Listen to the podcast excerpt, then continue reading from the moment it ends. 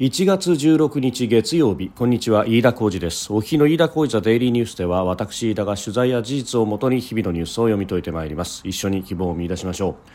今日取り上げるニュースまずは週末に行われた日米首脳会談について同盟強化の方針で一致ということであります。それから中国が、まあ、あ日韓両国で停止したビザの発給を、えー、公務や一部のビジネスを対象に限定的に認めているということが今日分かったということであります。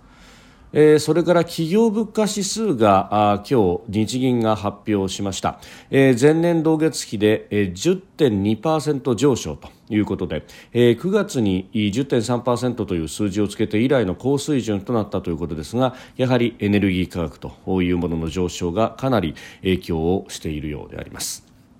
収録しておりますのが1月16日日本時間の夕方4時45分というところです。すでに東京の市場は閉まっております。日経平均株価の終値は前の週末と比べ297円20銭安。2万5822円32銭で取引を終えました。え外為市場が円高ドル安が進んだと1ドル127円台というところをつけたということで輸出関連株を中心に売られたと、えー、2万6000円台を割り込んで、えー、終わったということでありました。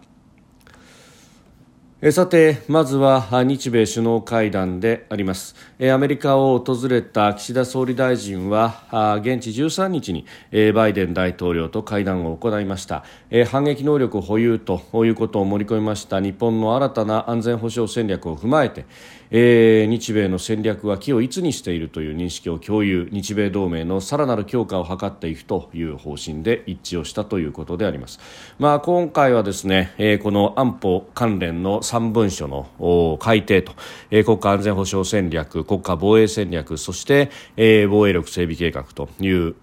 まあ、3文書まあ、を改定あるいは新たに作るということを行い、えー、さらにはあ5年間で、えー、GDP 比2%に、えー、防衛費を増やすというような具体的な政策も掲げ、えー、そして、えー、G7 各国を歴訪し、えー、各国との連携というものを深めていく、えー、フランスとの間でも太平洋地域での、まあ、演習をより進化させるということであったりとかあるいはイタリアとイギリスとの間では、戦闘機の共同開発を行いそしてイギリスとの間では、えー、円滑化協定というものを締結し、えー、さらにはカナダでもこのインド太平洋戦略について話し合いそして、えー、アメリカに乗り込んでいくという形でですね、えー、この実際の、まあ、日本の防衛政策の面でもあるいはそれを連携する各国との間というところでも、まあ、あの今回のこの一連のヨーロッパ、アメリカ訪問というものは今までの流れの中のものが主ですけれども着実に一つ一つ積み上げてそしてアメリカとの首脳会談に臨むという形を取ったと、まあ、国内の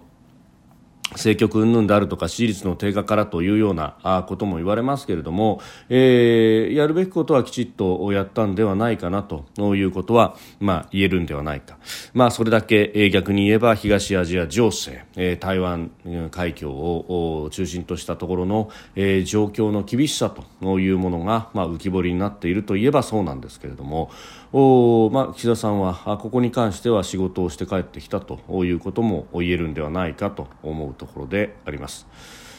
でまあ、あの中身を見るとですね、まあ、直前に外務防衛担当閣僚による日米2プラス2が行われてもおりましたまた経済産業大臣も訪米をして経済安全保障の分野でも、えー、USTR アメリカ通商代表部との間の話し合いの中では、えー、人権を重視した、まあ、あの人権を侵害しながら作るような製品を市場の流通からきちっと排除していこうという枠組みを日米両国で作るであるとか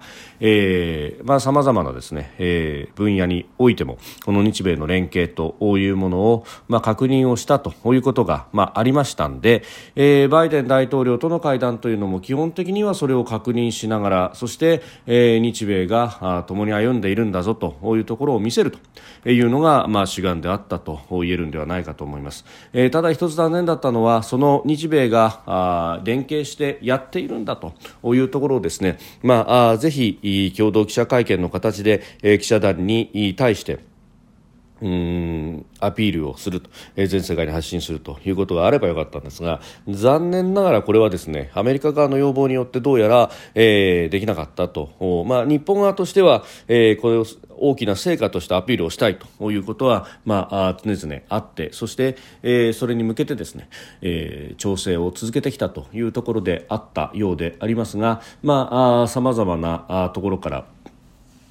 えー、聞くとですね、えー、日本側は非常にやりたかったんだけれども結局アメリカ側が反対をしたと、まあ、その反対の理由というのがうんアメリカ国内でも今、えー、バイデン政権があスキャンダルに揺れていると。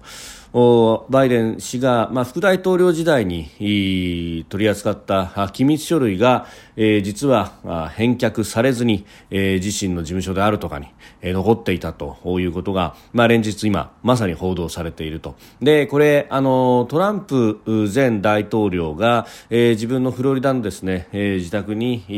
やはり同じように機密文書があったということに関しては、まあ、FRB ごめんなさい、えー、FBI による、えー、強制捜査査等が行われるということがありました。じゃあ現職の大統領がですね、まあ、副大統領時代の書類ということですけれどもお機密書類をですねそのまま返却せずに保管していたということになるとこれは同じように FR FBI が出ていくような、えー、スキャンダルになるのかと。もう連日この話が持ちきりということでそして、えー、おそらくは共同記者会見をすれば、えー、この話題についての質問がガンガン飛び交うということになるとえー、非常に具合が悪いと。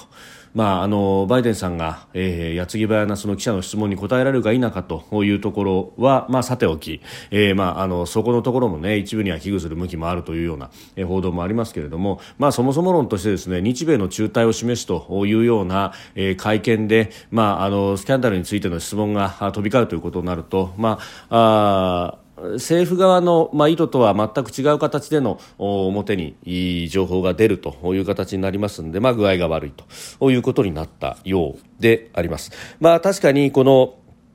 えー、日米首脳会談の、まあ、頭取りと言いますけれども、まあ、冒頭でですね、えーまあ、談笑をしながら、えー、握手なんかを交わしながらですね、えー、冒頭の様子をテレビカメラやあるいは、えー、スチールのカメラに撮らせるというような、まあ、これはややセレモニーめいたところはあるんですけれども、えー、2人でこれから会談をするよというところの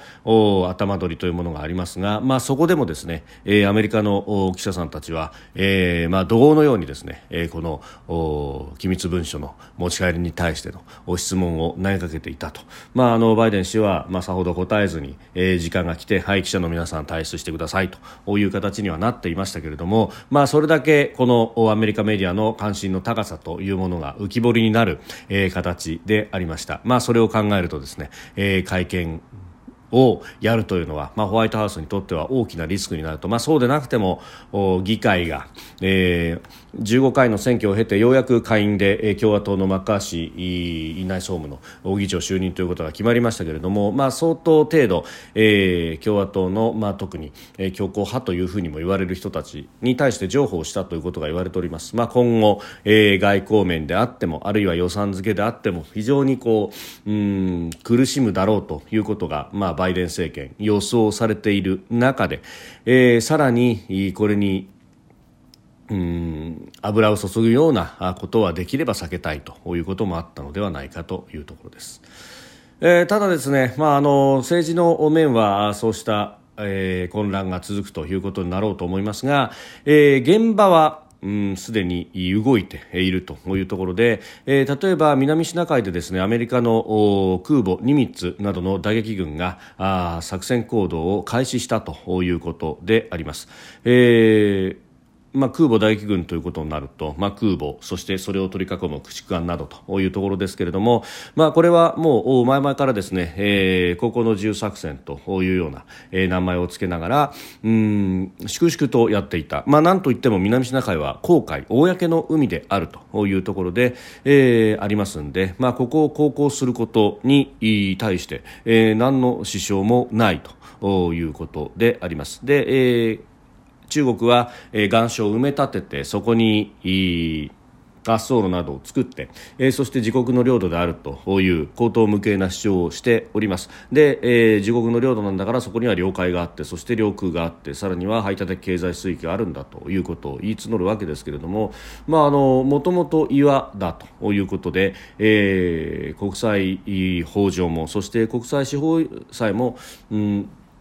いやこれはあの岩を埋め立てたものはいつまでたっても岩であってこれが島にはならないと。そして領土にはならない。領海も存在しないと。いうことをすでに判決を出してますんで、えー、そこを、まあ、中国が主張する領海を通ったとしてもそこは中国が主張しているだけであって、えー、全く公海公の海であると。いうことであります、えー、ですのでここをきちんと通っていくということがですね、えーまああの粛々とやるということが重要だというところで、まあ、アメリカ軍はこうして動いていると、まあえー、日米の連携ということであればですね、まあ、これに日本の海上自衛隊などもどう絡んでいるのか絡んでいないのか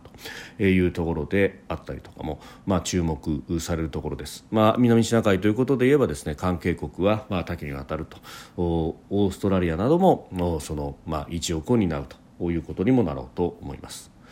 えー、それからですね、えー、日本側は粛々と感染対策をしていたうん水際対策でありますが、えー、これに対してですね、まあ、中国側は、えー、感染症対策ではなく日本とそして韓国のえー、国籍を持つ人に対して、えー、ビザの発給を一時停止するという、まああの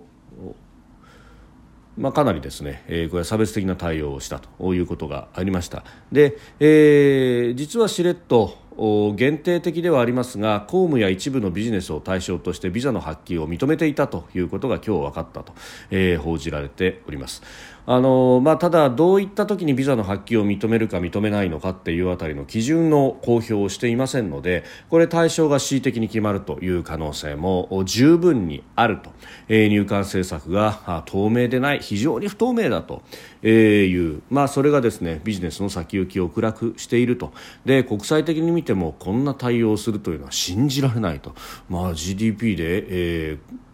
世界で第2位だということをおっしゃる、まあ、経済大国さんが随分と、まあ、全時代的なことを平気でやってらっしゃるなと。えいう感じでありますが、まあ、これは日本、粛々とですね感染症対策をやっているんですよということを、まあ、続けていくということが大事だし、まあ、そういうことをやっていくと、まあ、自分たちに部や利がないとなるとこうしてしれっと、えー、認めたりとかをするという。まあ、振り上げた拳をしれっと下ろしているというようなことがあると、まああのこうして、えーまあ、利の部分でですね、えー、きちっと粛々と、えー、何も角を突き合わせ続けるということのみならずと、えー、いうことが大事になってくるんだろうなというふうに思います。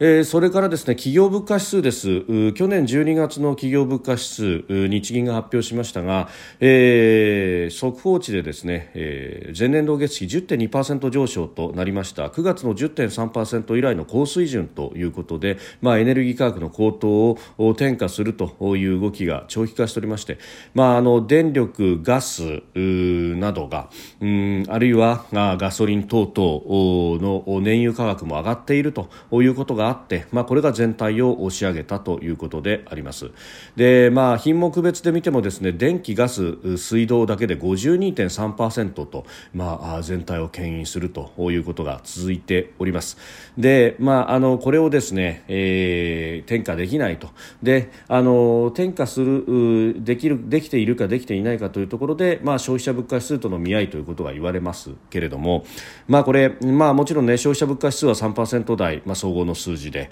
で、一方で企業物価が10%、まあ、このサークの7%余り、まあ、ざっくりとした計算ですし、まあ、これが正確ではなかろうと思いますけれども、まあ、かなりの部分をですね、まあ、企業が転嫁できずにかぶっているということがあるんで、まあ、これは値上げを容認しなきゃということが言われるところでありますが、まあ、値上げもですねその最終材の値上げのみならず本来であれば、まあ、これ、えー、日本は中小企業がもう企業の数で言っても相当な部分を占めているということ。そして働く人のおよそ7割が中小企業。に勤めてらっしゃるということも言われておりますんであの最終財の転嫁もそうですけれどもこれ、えー、例えば大手企業はですね下請けに払う金額等々も、えー、きちっと上げていくということをしない限りはですね、えー、全体としての転嫁が進まないということにもなってく、えー、るわけであります。まあ、ここの部分をですね賃上げと並んで、えー、きちっと行うそうでないと、まあ、大企業は賃上げしますというふうに、まあ、あの世の中的にも受けが良い、